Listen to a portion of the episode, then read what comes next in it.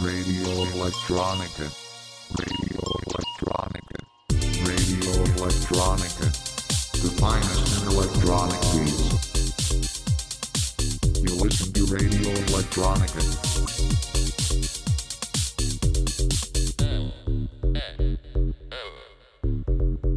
Radio Electronica. On 103.4 megahertz and 107.9 turbo. At your local radio station Dana. Radio Electronica. The finest in electronic beats. This is Radio Electronica from Trinidad and Tobago with your host DJ LB. For this episode, I made a little detour through Germany where I met Trinidadian DJ, producer, and promoter Kallaloo. Kallaloo lives in Berlin, and we had a very interesting chat about his roots, his early career as a calypso singer, his biggest nightmare gig that inspired him to become a promoter, and how he tries to stand out as an artist in the concrete jungle of Berlin. Kallaloo also recorded for this show an exclusive 2 hours vinyl only mix with some of his favorite tunes. So definitely check this out. We are starting this show with another Trinidadian artist, Joshua Moreno, aka Jomo, with his first release on Anjuna Deep called Last Kind Deep. Enjoy!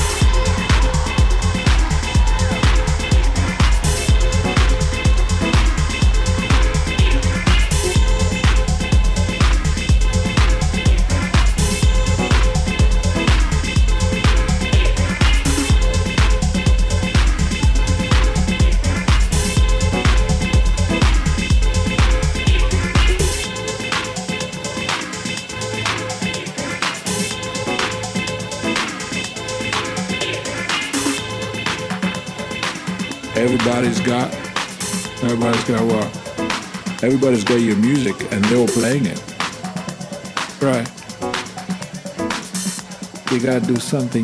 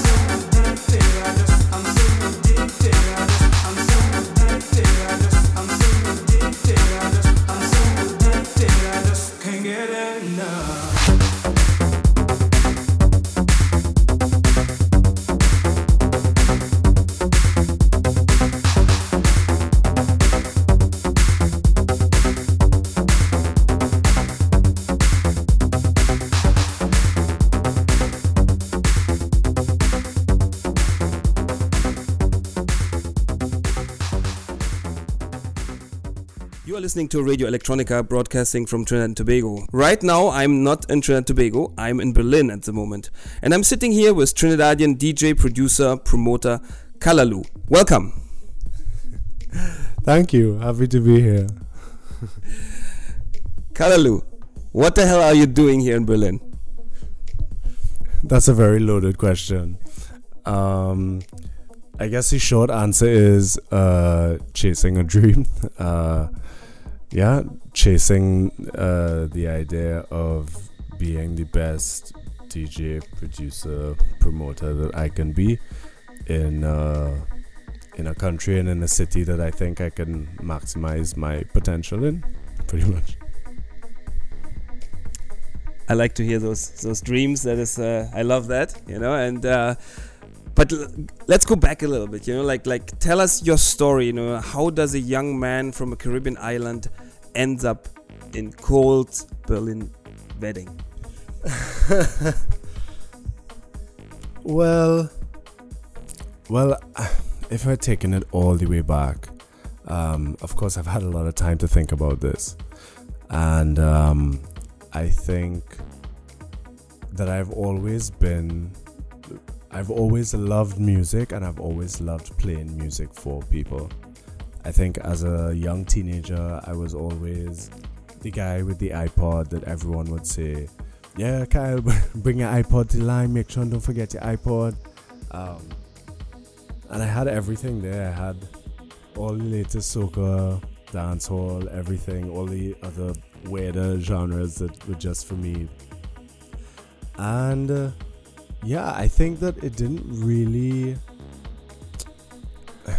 it didn't really hit me that it was what I wanted to do until I really fell in love or I really dove into electronic music. Um, I was in university. I went to the University of the West Indies in uh, St. Augustine campus, that's in Trinidad. And it was around that time that I really dove into electronic music. It was around the time of the big EDM boom of the 2010s, around there. and I think I just at the time I was studying engineering. I was studying mechanical engineering, and um, that was always the plan. I remember growing up, people would ask you like, what you want to be, and I'd always say, "Yeah, I'm going to be an engineer."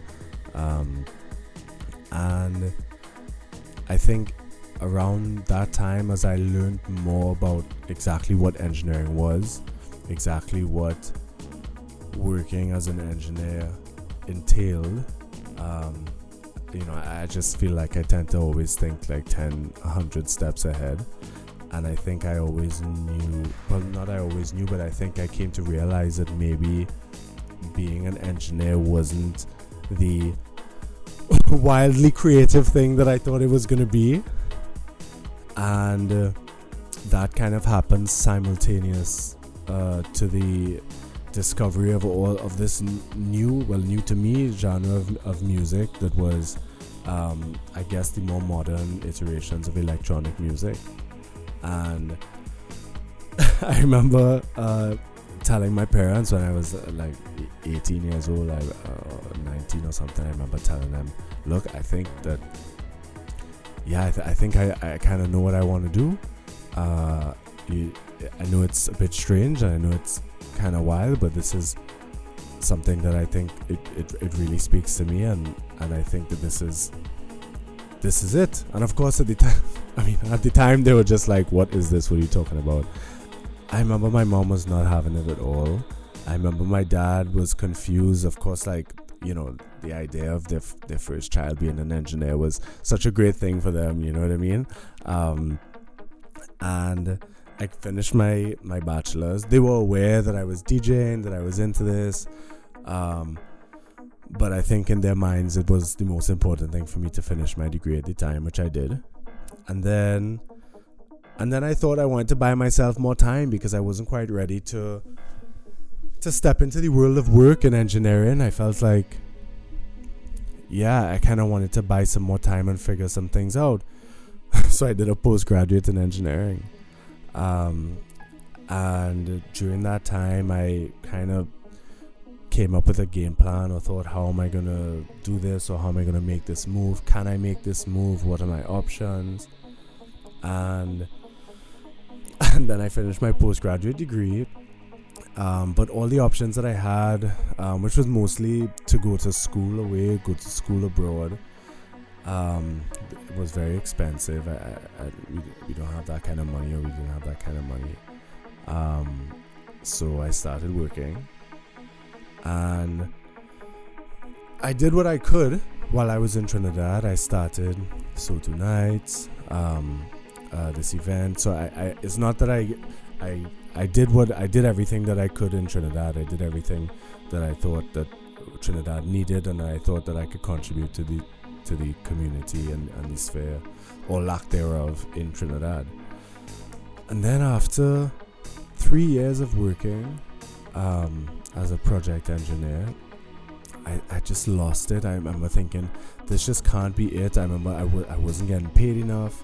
I had studied all this engineering and everyone said that, you know, you're going to make so much money, you know, and I wasn't getting paid enough. Um, I remember the transmission in my car was gone and I had to borrow money again from my parents to fix this. And I remember I was borrowing money again to fix this car that I was still paying off while working at this job that I didn't love and that still wasn't paying me enough. And I was like, this makes no sense. Like, this sucks. I might as well be like struggling doing something that I really believe in or I feel really close to. And, um, yeah, I lost it. I remember telling my parents, "Look, I don't know how it's gonna happen, but I'm but I'm gonna go to Berlin, and I'm gonna try and do this thing, and I'm doing it with or without your support. Um, I don't care. I'm done. You know what I mean? I'm tired of taking all the advice from all these adults that know better. Um, and yeah, that was my my breaking point. And at that point, I had been DJing for a long time. I had been DJing for over 10 years at that point. Um, electronic music. Yeah, probably around 10 years. Um, and so I started to formulate the plan, and and, and my um, at that point I had already did all the things, quote unquote, that I was supposed to do. I had studied my degrees, I had my education, so I think at that point um, my parents were a little more, yeah, comfortable with supporting this strange dream, I suppose. So I started applying to schools in Berlin, um, and they did support me um, partially to go to Berlin. And it took a lot. I sold everything I had. Um, and with the backing of, of, of my family, I, I made the move to study again in Berlin. But you know, you have to find a way in somehow. So I studied another degree here because Germany uh, is quite nice and if you study here they let you stay you know? So i was like well this is uh, this is the move. And to be honest i was looking at other cities as, as well. I was looking at london. I always wanted to move to london. Berlin was actually never on my radar. London was actually like the place i wanted to go. Uh, i mean it's it's it's it's a big city that a lot of caribbean people move to uh, when they want to make that big jump.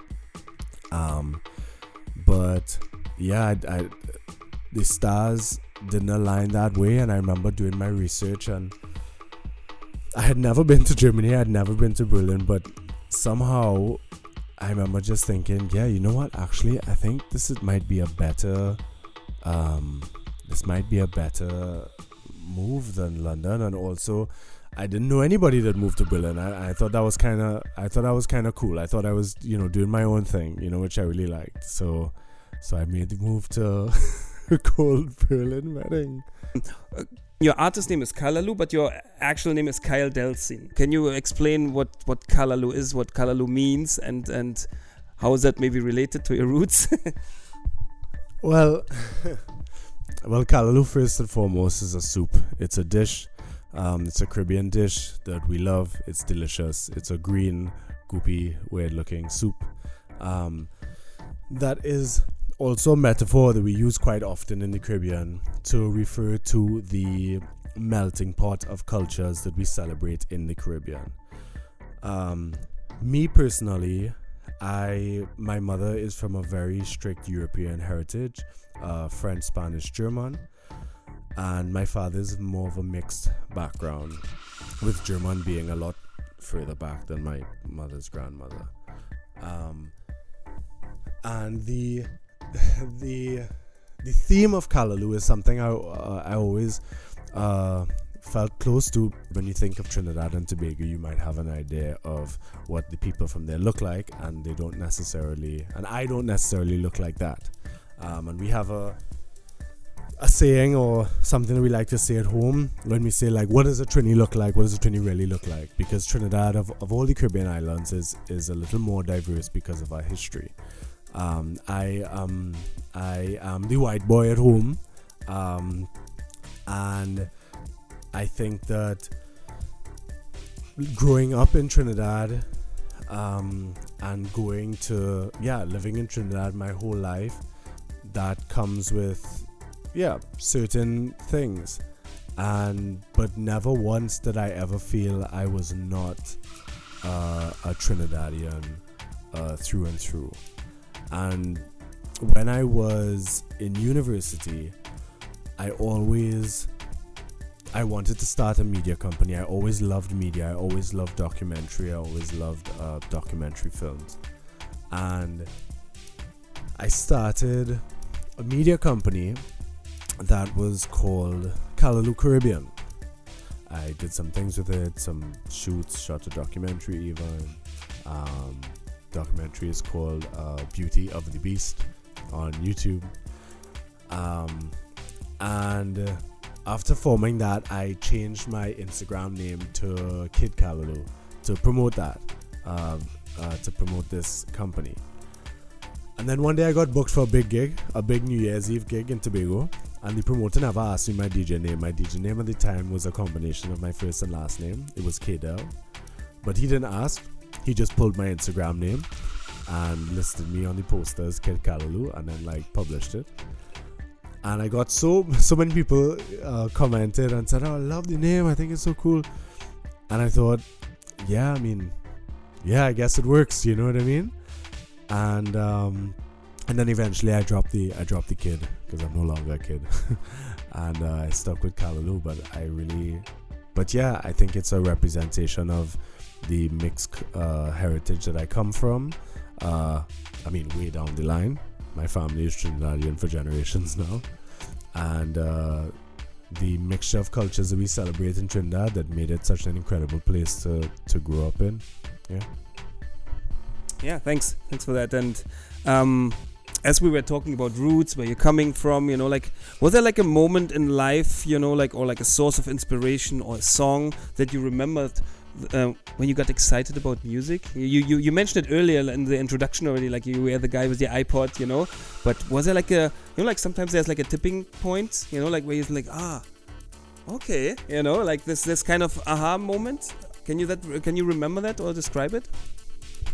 Yeah, I mean, I think, I think there was no aha moment because I think music was always a part of my life. Um, I think it was a big part of my my parents' lives as well, especially my father. Um, his family they come from a long line of parranderos, uh, which is a, a people who perform and sing uh, parang, which is a, a genre of music that we sing around Christmas time in Trinidad, and. Uh, the local genre of music called calypso is something that uh, uh, that we perform around carnival time in Trinidad, and I always listen to all the CDs, all the calypso CDs, listening to all the Rudder, um, all the the Kaiso compilations that my dad would have, um, and when I was in primary school, for like as as young as I could remember, my dad was my producer and writer, and he used to produce and write my calypsos that I would perform at school for calypso competitions. Yeah, yeah, Kaiso Kyle was the name. I was Kaiso Kyle. Yeah, yeah. And I remember my first calypso. My dad asked me what did I want to sing about, and I wanted to sing about dinosaurs. Dinosaurs was, was what I was into. I was like, I had to be like six or something and I got to the finals with my calypso about dinosaurs. And um, eventually, I won the calypso competition years later when I was in, in grade four. Um, but I entered every year, I sang every year. Every year, my dad composed a different song, um, produced it on his guitar. He would come and perform for me, and I would sing. So I don't think that there was an aha moment, and I think that's why it never became that because there was no aha moment. I was like, oh, I need to do this with my life. I think it was just always a big part of my life. So it was just yeah. So it was actually never a surprise. I mean, when I hear the story about Calypso Kyle, you know, then like I'm not surprised at all. You know that that like music became your destiny. You know, like or, or your like you know your your main passion. You know, main source of passion. You know, but but how did you become a DJ? You know, like this. How how did Calyx, uh, Calypso Kyle became uh, Kaiso Kaiso Kyle? Sorry, Kaiso Kyle. Yeah, yeah, Kaiso is yeah. Okay, Kaiso Kyle became like a DJ. Um. Kaiso Kyle, Kaiso Kyle retired uh, when he was around 11. Um, and then I went into secondary school. I went to St. Mary's. And um, when I was around 13, 14, I was in Form 3. And I had this group of friends. Um, we're still close to this day. Um, big up the, the, the League of Extraordinary Eastmen. Um, I didn't even live in the East, but I was an honorary member. I was the only one from the West, you know. But um, I had this close uh, group of friends, and we all got into DJing at the same time. Um, we all got into DJing um, soca and dancehall. Um, one of us, uh, Tevin, Tevin's dad was a DJ, so he had equipment. And I remember they told me how they did it. They'd we, we download Virtual DJ and set out to them. We'd all come to school, we'd make these mixes and then come to school and show each other the mixes and compare. Yeah, that's where it started. What I'm what I'm hearing is like you are saying, oh my my father by the way was a music producer and and and my friend's father was a DJ. You know, so it it again I think it tells like this story. You know that that that music is so deeply. Uh, part of the society and, and the culture of Trinidad and Tobago, right? That, that it actually comes naturally, right? So so there were, I understand why you are saying there was no aha moment, you know, because it was, you know, like once you are like a little toddler, you know, there, there's already music. Yeah. Um, fast forward a little bit. um, you you you said already like you you started this um, um, party series. You you you trans- transformed a little bit into more into electronic music, um, and you started this party series SOTU or the Sound of the Underground. Um, you started that in Trinidad. Please tell the audience a bit about SOTU and the development and and how, you know how what what is the story of that party series. Well, it all started with the, with the worst gig of my life, the worst and biggest gig of my life, and I tell the story all the time because that was really an aha moment. Um, I had been DJing for some time now in the electronic music sphere since I was in university and so on, and I kind of was doing this on a more in a more public way. I was always involved in parties and party promotion, so I was kind of known on that scene, and people knew that I was mixing this uh, electronic music thing, and I was asked to close a Major Lazer show. Uh, Major Lazer was coming to Trinidad, and um, man, it was absolute chaos. Major Lazer called and said, "What? You have somebody closing our show? Nobody closes our show. We close our show." Um, so they bumped me from the lineup, um, and then some an artist was late before Major Lazer performed. Tarrus Riley, Tarrus Riley was late from the hotel, stuck in Chaguaramas traffic on his way to O2. And they came to me and they said, We need someone to DJ, and it's either DJ for half an hour or that's it. And I said, Well, I'll take it. And it was the worst. It was so bad because everybody had seen my name on the poster. People had never like heard me play, and this everybody was like, "Yeah, we're so excited to hear you." Um, the MCs didn't get the memo that Major Lazer wasn't coming on. So they were hyping up the crowd for Kyle behind the decks. It was an absolute nightmare. They were like shouting Major and like pointing the mic at the crowd, go Lazer, you know? And it was a whole hype up scene. and then the curtains pulled, the figurative curtains pulled to reveal Kyle, you know? Like that started playing like this house music, which which which is very different from EDM, which Major Lazer played and I just remember all these phones were raised to, to getting ready to take videos of like Major Lazer, and I never forget just watching phones drop, and phones are dropping, and then like like food is being thrown, cups are being thrown, people are throwing their drinks and bottles at me. Um, man, it was so bad. I had such a hard time. I was I remember I, I remember walking off the stage and I remember just feeling like my whole body hot. I felt like I wasn't even in my body. And I remember going to everyone or trying to make my way to my car and people seeing me and everybody lying when this when they when I when they, they were like it was good it was good we had fun you know what I mean? Man it it was so bad. And of course there were people in the crowd that were familiar with the with the scene you know a couple of friends you know send me really nice messages to say look they just don't get it. They're not into the music they don't understand. Like you were fine you know don't let this like like affect you you know? And i was very much affected um I remember I slept the next day. I woke up, I got in the kitchen, and my parent, both my parents were in the kitchen. They turned around, and they're like, "How did it go?" And I was like, "Man, it was so bad. I bombed so hard." And as I was saying this, my little sister ran down the corridor. She just got, and she goes, "Oh my God, Kyle, please tell me you don't suck." Because she had been getting a set of messages from her friends that were at the concert being like, Your brother sucks, your brother can't DJ, your brother needs to practice, whatever, whatever. It was so bad. It was a nightmare. It was so bad. and I, it was a rough night, but the next day I really did feel like, yeah, it wasn't a matter of, it wasn't a reflection of me or my skills or my taste. It was really just Trinidad was not ready or into it or they knew what was up. And I said, I want to start something where I can play music that I am into for people who are into it because I know that there are enough people out there that are into it who would come and enjoy it. I messaged Carolee. Um, Carolee had been pushing Caribbean dance music for a long time um, throwing a series of events, big and small. She had been working with the promoters, the same promoters that, that threw the Major Lazer events. Um, and Carly and I had gotten close over the over the past year, um, as I played for her events, as I introduced her to more house because she wasn't really into that before. I think she was more concentrated on this uh, CDM sound, which was a, a, a, much more palatable sound, like a more mainstream. Um, and uh, yeah, I messaged Carrie and I was like, "Look, I want to do an event. I want to do an underground thing. Um, uh, it would be great if you could if you could help me." Um, and yeah, and we did it the first month. And I said also that I wanted to rent like proper equipment, industry standard equipment, um, because I want to learn how to be how to work this thing, how to do it well, because so so I can play all over and not be scared of the equipment.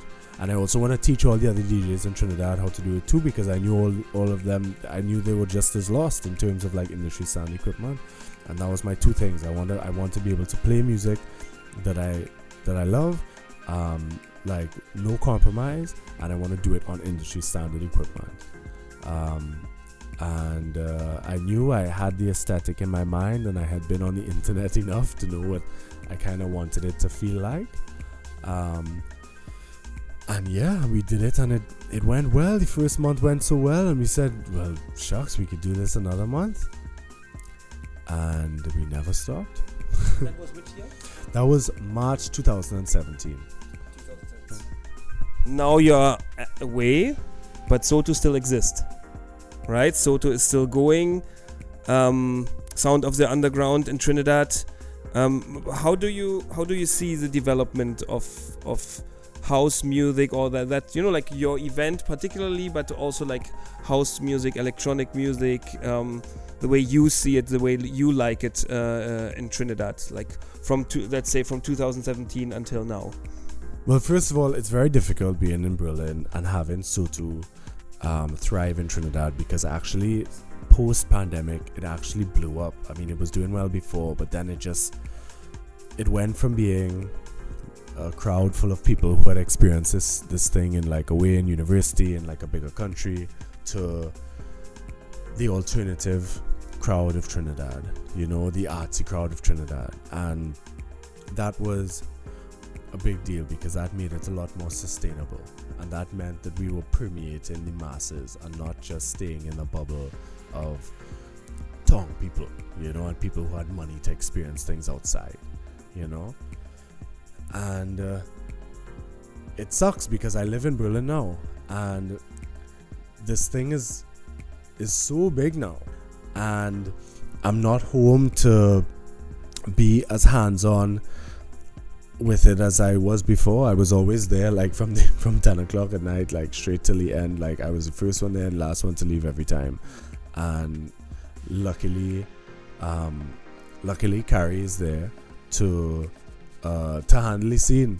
Um, I'm still very much involved. We still talk on a regular basis, and I still uh, curate everything uh, from the themes to the lineups um, because there are certain strengths that I have as a DJ in terms of like maybe sound and and these things and and DJs um, and I think Carrie is a little stronger in terms of um, um, decor and I think it, it's a good balance that we have um, between the two of us and we're both versed as promoters so I think that, that I think we kind of meet in the middle there and I think that yeah, I'm I'm glad that she's there to carry it on and to do well, but it, it sucks. It also sucks that I'm not there. It's, that's the hardest part of not being home, if I'm being honest. That's the absolute hardest part of not being home.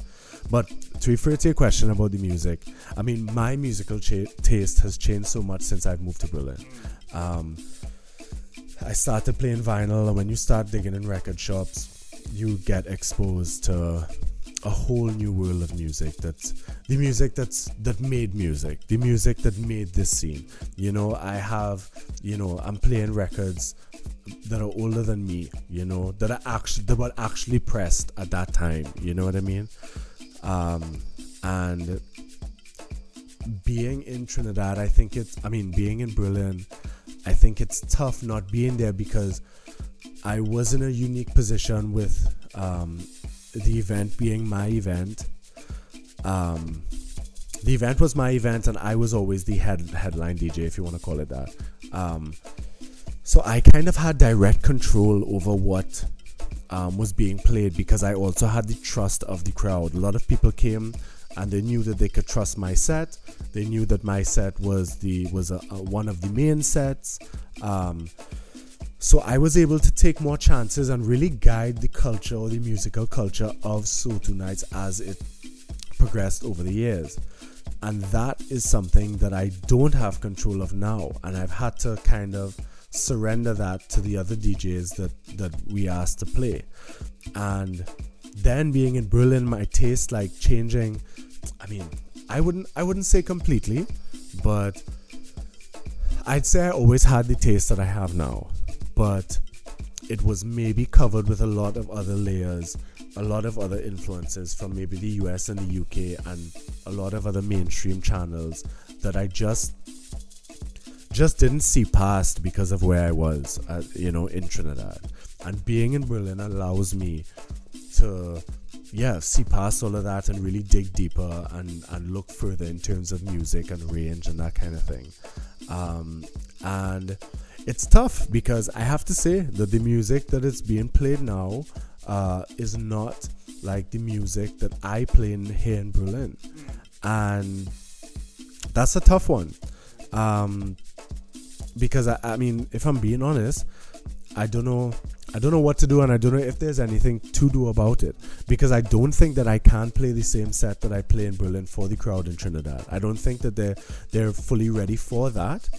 Um, but you know, I do play in February. I come home for February. I come home for the month of February, and then that is the only month that I play um, at uh, SOTU for the year. And I don't really compromise. I still play tracks that I play in in Berlin and all music that I've gotten from here. Um, and the crowd goes nuts. The crowd loves it. You know what I mean? Um, I, I, have to say the response is, is, is, is never short of amazing, and it's actually a lot of people say it's it's a refreshing change because then I think like in Trinidad people get locked into the same labels and the same channels and then that kind of thing, you know. And it so it's I think it's a, a nice refreshing set, but I but that's not enough to really drive a culture or musical culture in, in, in any one direction. Um, so, I mean, how I feel about it now is I think that the music in Trinidad that's being played is good for Trinidad right now. I think that the crowd loves it and the, it, it's showing. The crowd the crowd is growing, more people are getting into it. Um, and yeah, I'm, I'm happy with it and I try and find a balance and, and, and this is I think me and Carrie's biggest like point of contention because I think um, Carrie, being the woman on the ground um, for SOTU, is a little more in touch with, with the people and what their response, with their immediate responses to DJs. Um, and I am a little more in tune with, uh, well, the music and the, the music culture and, and uh, from a global perspective. So I think that that is where we really try to find the balance where how can we find a good balance where we can keep the the crowd in, in, in Trinidad happy and interested um, without losing them, but also not like not create a bubble when where, where it doesn't grow.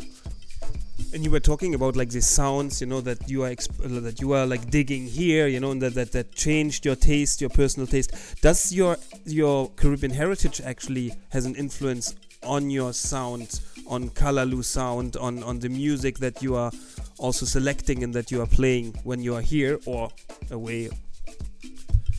Yeah, I mean, definitely. I didn't really think about it before because um, being Caribbean in Trinidad, the sound is soca, the sound is dancehall, the sound is reggae, the sound is uh, uh, these sounds now it's uh, amapiano and, and, and these afrocentric sounds that are um, more akin to the, the culture of the caribbean um, in trinidad. So when i was in trinidad i mean what i was playing was so um, so far from that that I, I really didn't see the connection. I, in my mind it was always worlds apart.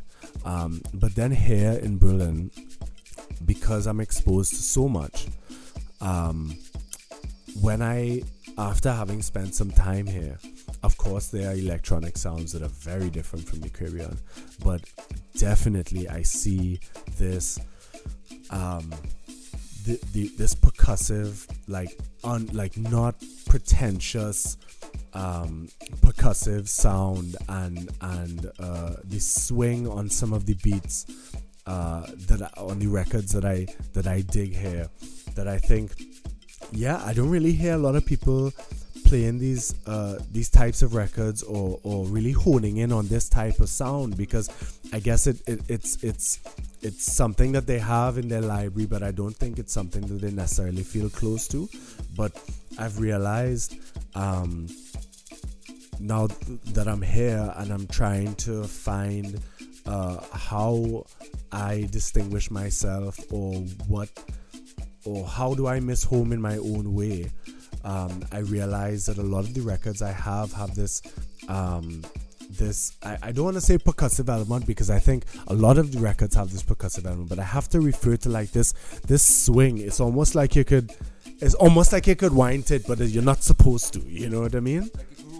yeah, it's like this certain groove, and you can find it across techno you and house. And and I have to say that um, being in the Caribbean, I was very focused on four to the floor um, uh, beats, like very straight, like house uh, and, and, and techno tracks. But then here, uh, because of like uh, the UK influence and a lot of genres that don't adhere to that, I don't necessarily swing all the way in that direction in terms of um, the way my sound is going. But I've definitely started to play more breakbeat um, more electro that doesn't have that four to the floor pattern.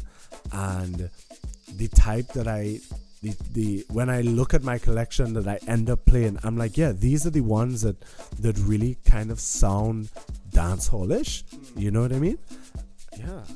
So is it basically that you had to move away to actually find your own heritage and your own sound that was always in you mean, I mean, yeah, maybe. I think that's. I think that's one way of looking at it. Definitely, I think um, being here, I definitely reflect on my Caribbeanness, um, my Caribbean identity a lot more. My sister, she talks about the same thing. Being in Oxford, she's been living in England for some time now, studying, doing her um, her masters and, and, and her doctorate. And she said that when she first moved there, um, she was very much like, "Yeah, I'm away from home now. I want to get completely absorbed in." This English culture that I'm, I'm here now.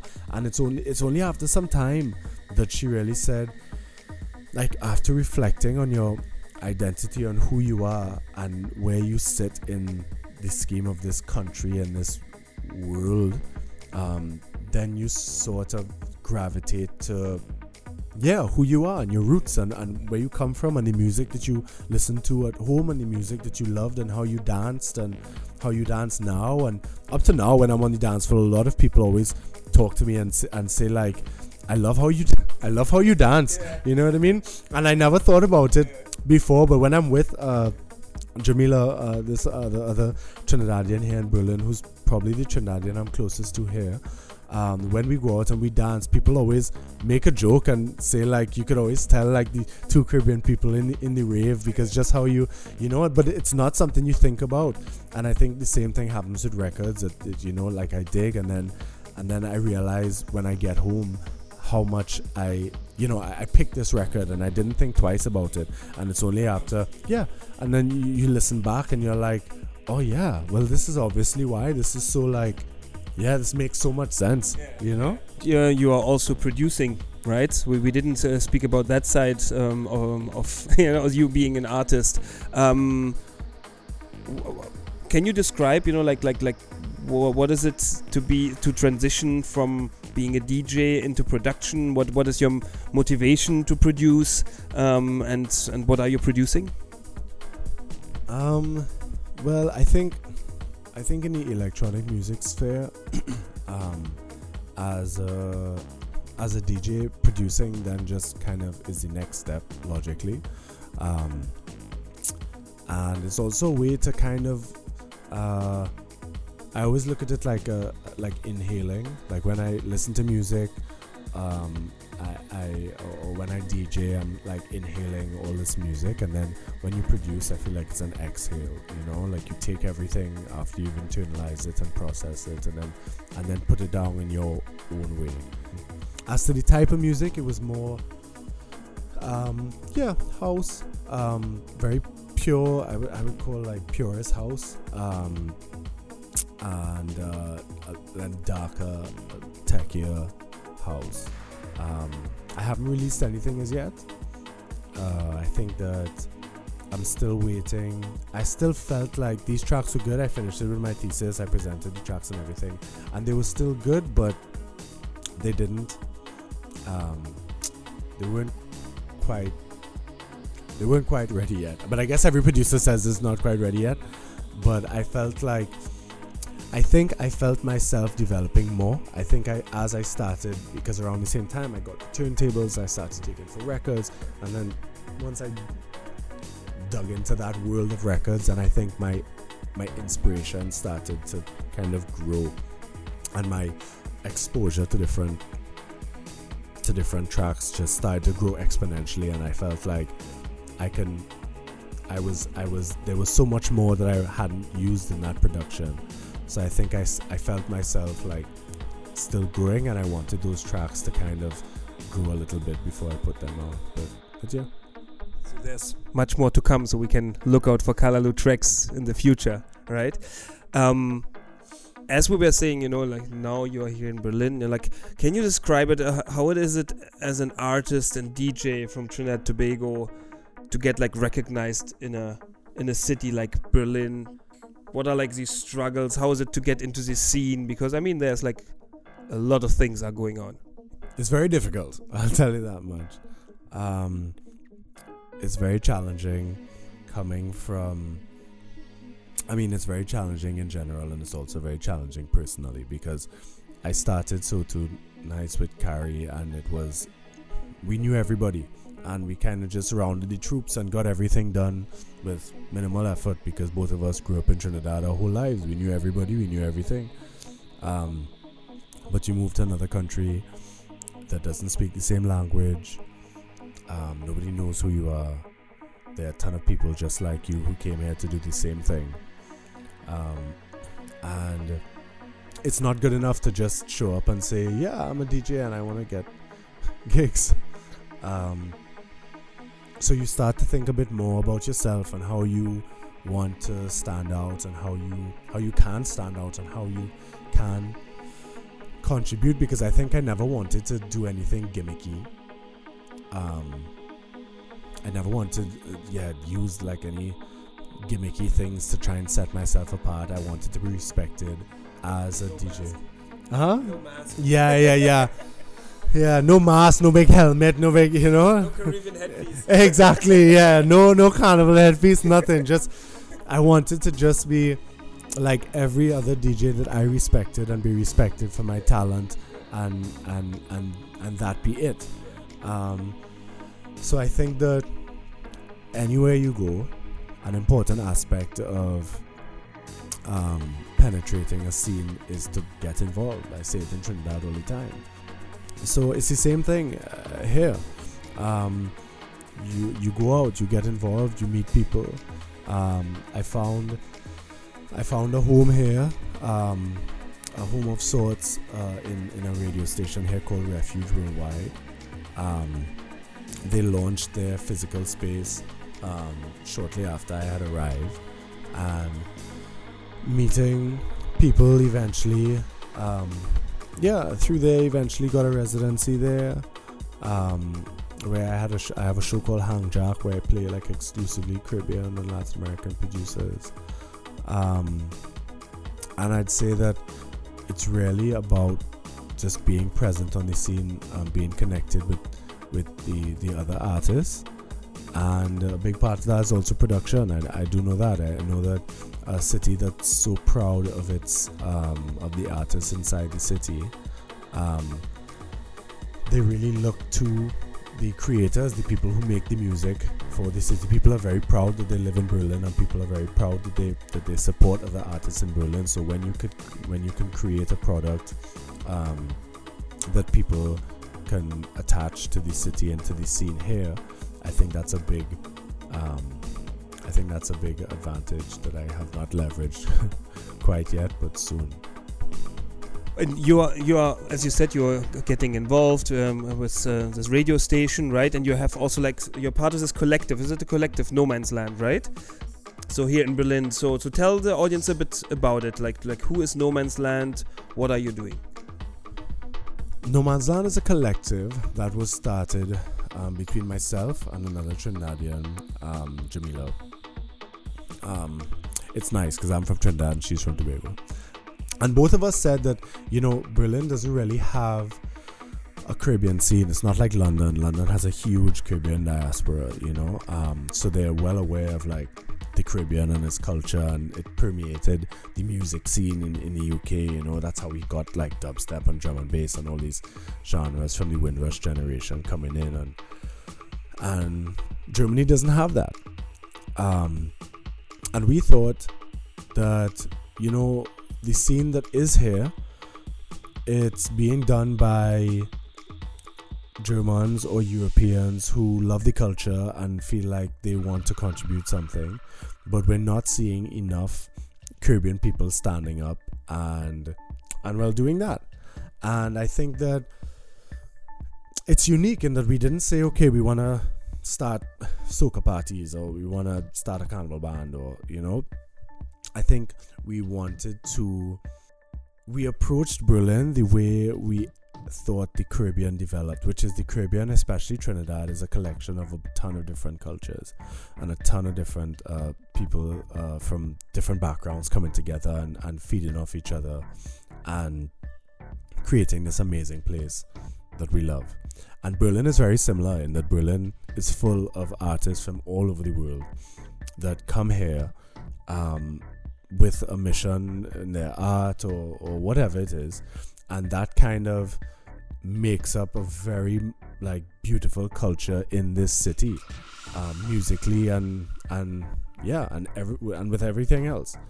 And we thought how could we how could we kind of play on this parallel we come from a place that's a melting pot that's a bowl of you know, of a ton of different cultures. How could we play with that in Berlin? So we started this collective uh, with sort of this aim to uh, facilitate this this this this melting pot of of culture in Berlin, uh, but from a Caribbean perspective, uh, for people that are accustomed being part of a, another melting pot in another place um, in the world, and so we. I'm a DJ and Jamila's a, a photographer, and she wanted to do a a podcast. And i mean i mean i could i talk too much. So i was like well i mean sure. I mean initially i was like i could be the technical guy in the podcast and then you could talk. I thought i was just going to facilitate her doing the podcast. But she was like no you have to talk. And um and it it it it, it went so well so we started uh, with a podcast a podcast series and we invite different artists on and we just speak to them about uh, their journey and, and a lot of the times they live in um, Berlin for a long time and and that's a common thread that kind of runs through everyone that decides to be in Berlin you know because it's not like um, Berlin isn't like I don't know like Italy or Paris where it's so pretty and everyone walks around you know what I mean? Um, if you decide to stay here you definitely have a reason and most of the time it's because you're an artist or you, you're part of that scene or you appreciate that culture. And and we started the podcast to kind of explore that. So Nomansland is our way of kind of i describe it as a, a fire under the melting pot of of berlin you know of berlin culture you know? So so besides that podcast and besides being a dj like what what are what other projects can we expect from from Kallaloo like like now and in the future? What is going on? Like what what are your plans? Plans. I always have a ton of plans. um, I feel like I'm I've, I've, I'm really I'm now settling down in Berlin. It's been around four years or so, uh, three three years and a bit that I've moved to moved to Berlin, and I'm finally settled um, legally and financially and all the um, all the foundational ways, and uh, so now I'm looking to the future. Now, now I'm looking to see, okay, so what can I actually put in place? And uh, Nomansland is going well. We're looking into events. We are looking to right now we're seeking backing because there are a million collectives in Berlin. And right now we're trying to see where we fit in. We're trying to find a venue to get into events. Um, we are looking at trying to find a way to fuse the cultures in Berlin because it's very much um, split. Everyone is clicked up, and everybody has the techno crowd as their crowd, and the, the Afrocentric crowd as their crowd, and the, the Latin crowd as their crowd, and they all. But there's nothing kind of bringing them all together, and I think that looking for a venue with more than one floor that we can kind of encourage like a, a mixing and a, a, a, fusing of, of of dance culture and and and and dance just dance alone you know? I think is definitely a, a next big step. And also we're not looking exclusively in berlin if any other venues around germany want to have us to facilitate uh, our vision we'll be happy um, to look into it um, but aside from events, I would also like to see a record label do the same thing.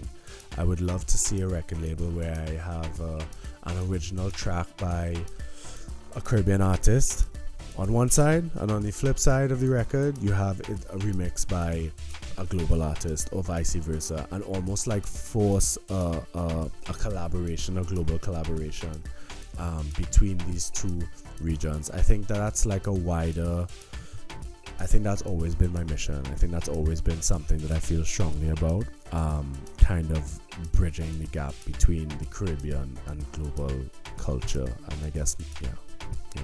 So I think that's that's the plan. No, but these are like exciting plans. Uh, looking forward to hear more about it. And you are now playing an exclusive guest mix for Radio Electronica. Tell us a little bit what to expect. Well, in this mix, I think I would like to. I mean, LV, you know me musically over years. I've played your events, I've played alongside you, you've played my events, and um, I think I'm always very wary um, in terms of making a mix that I know is going to be heard um, by uh, Caribbean people. I always feel like I don't want to. Uh, yeah, I'm always. It's something I'm always conscious of.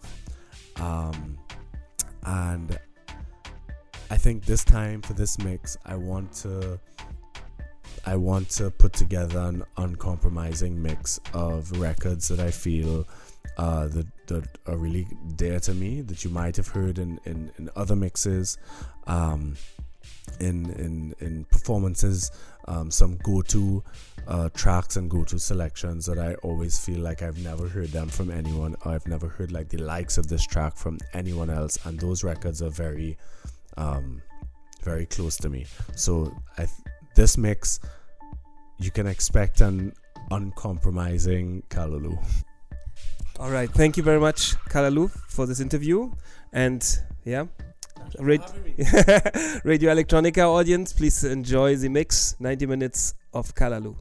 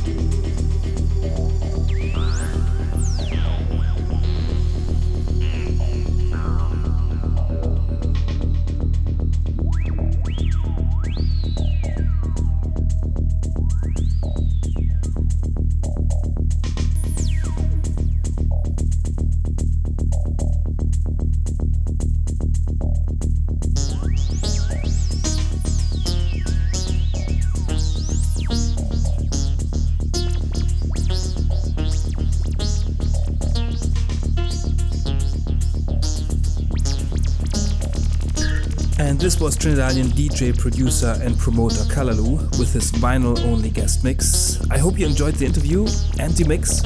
Stay tuned for upcoming episodes where I introduce more artists from the Caribbean. I hope you have a nice and cozy autumn. I will be back soon. Peace.